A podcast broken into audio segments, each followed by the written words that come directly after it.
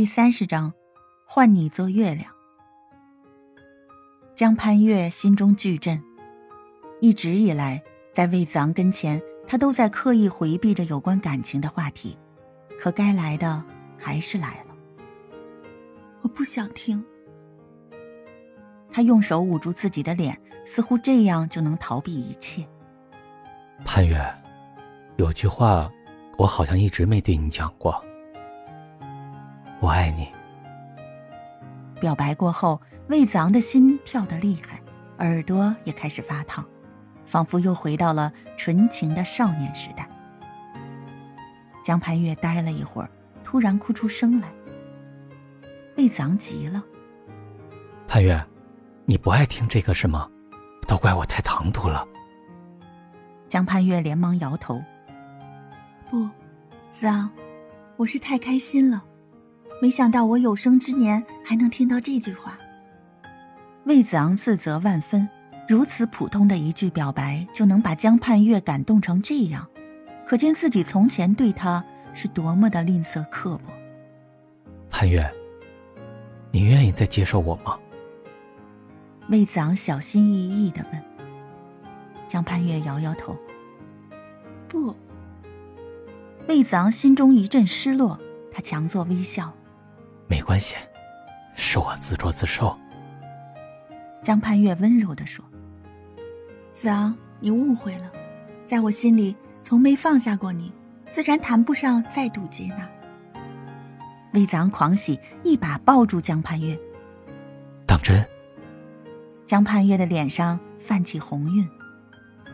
子昂，有些话我不敢说，又怕没机会再说，我。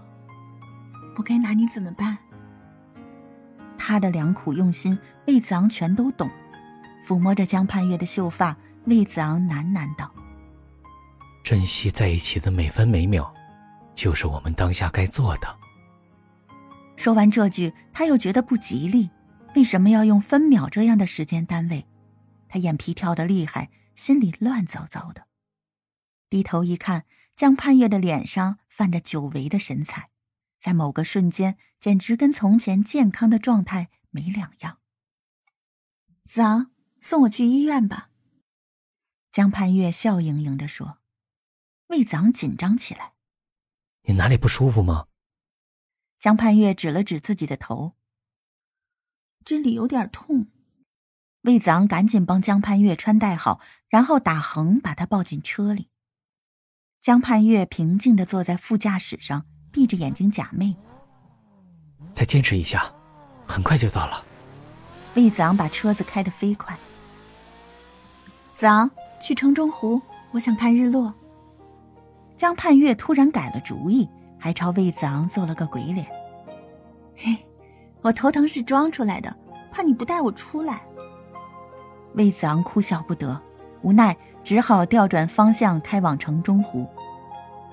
雨停了。湖面上挂着一道长长的彩虹，看起来漂亮极了。江盼月的脸被霞光映红。老天爷待我不薄，这辈子我知足了。魏子昂心中大痛，悲声道：“盼月，好端端的，干嘛突然说这个？”江盼月淡淡一笑：“子昂，我不能死在别墅里。”周姨以后会害怕的。魏子昂用力把江潘月拥入怀中。别乱说，你不会死的，我不准你死。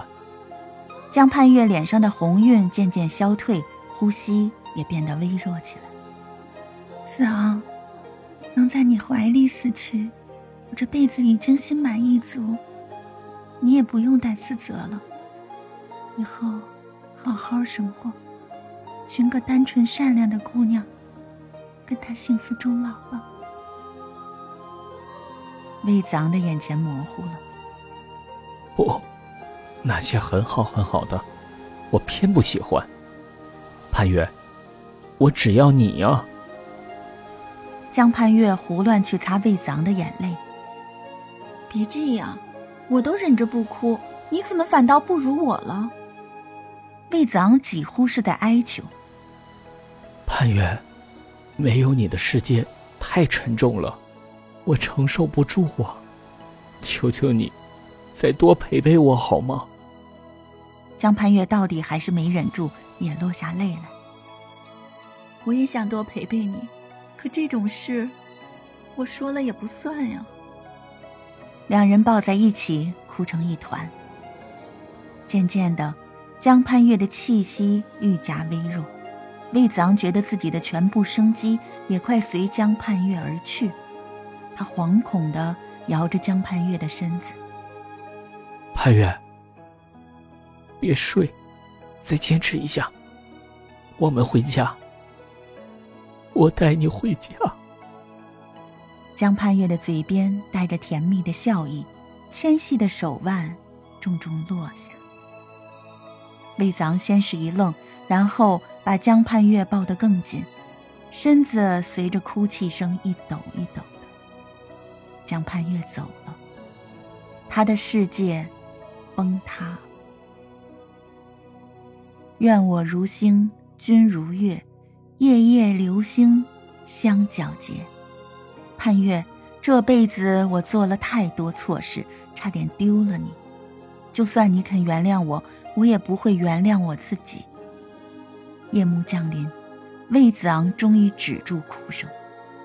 他小心翼翼地替自己和江盼月系好安全带，神情坚定。盼月，下辈子换你做月亮，让我去追随你。最后看一眼江盼月。魏子昂缓缓踩下油门，黑色宾利车一点点被湖水吞没，直至消失不见。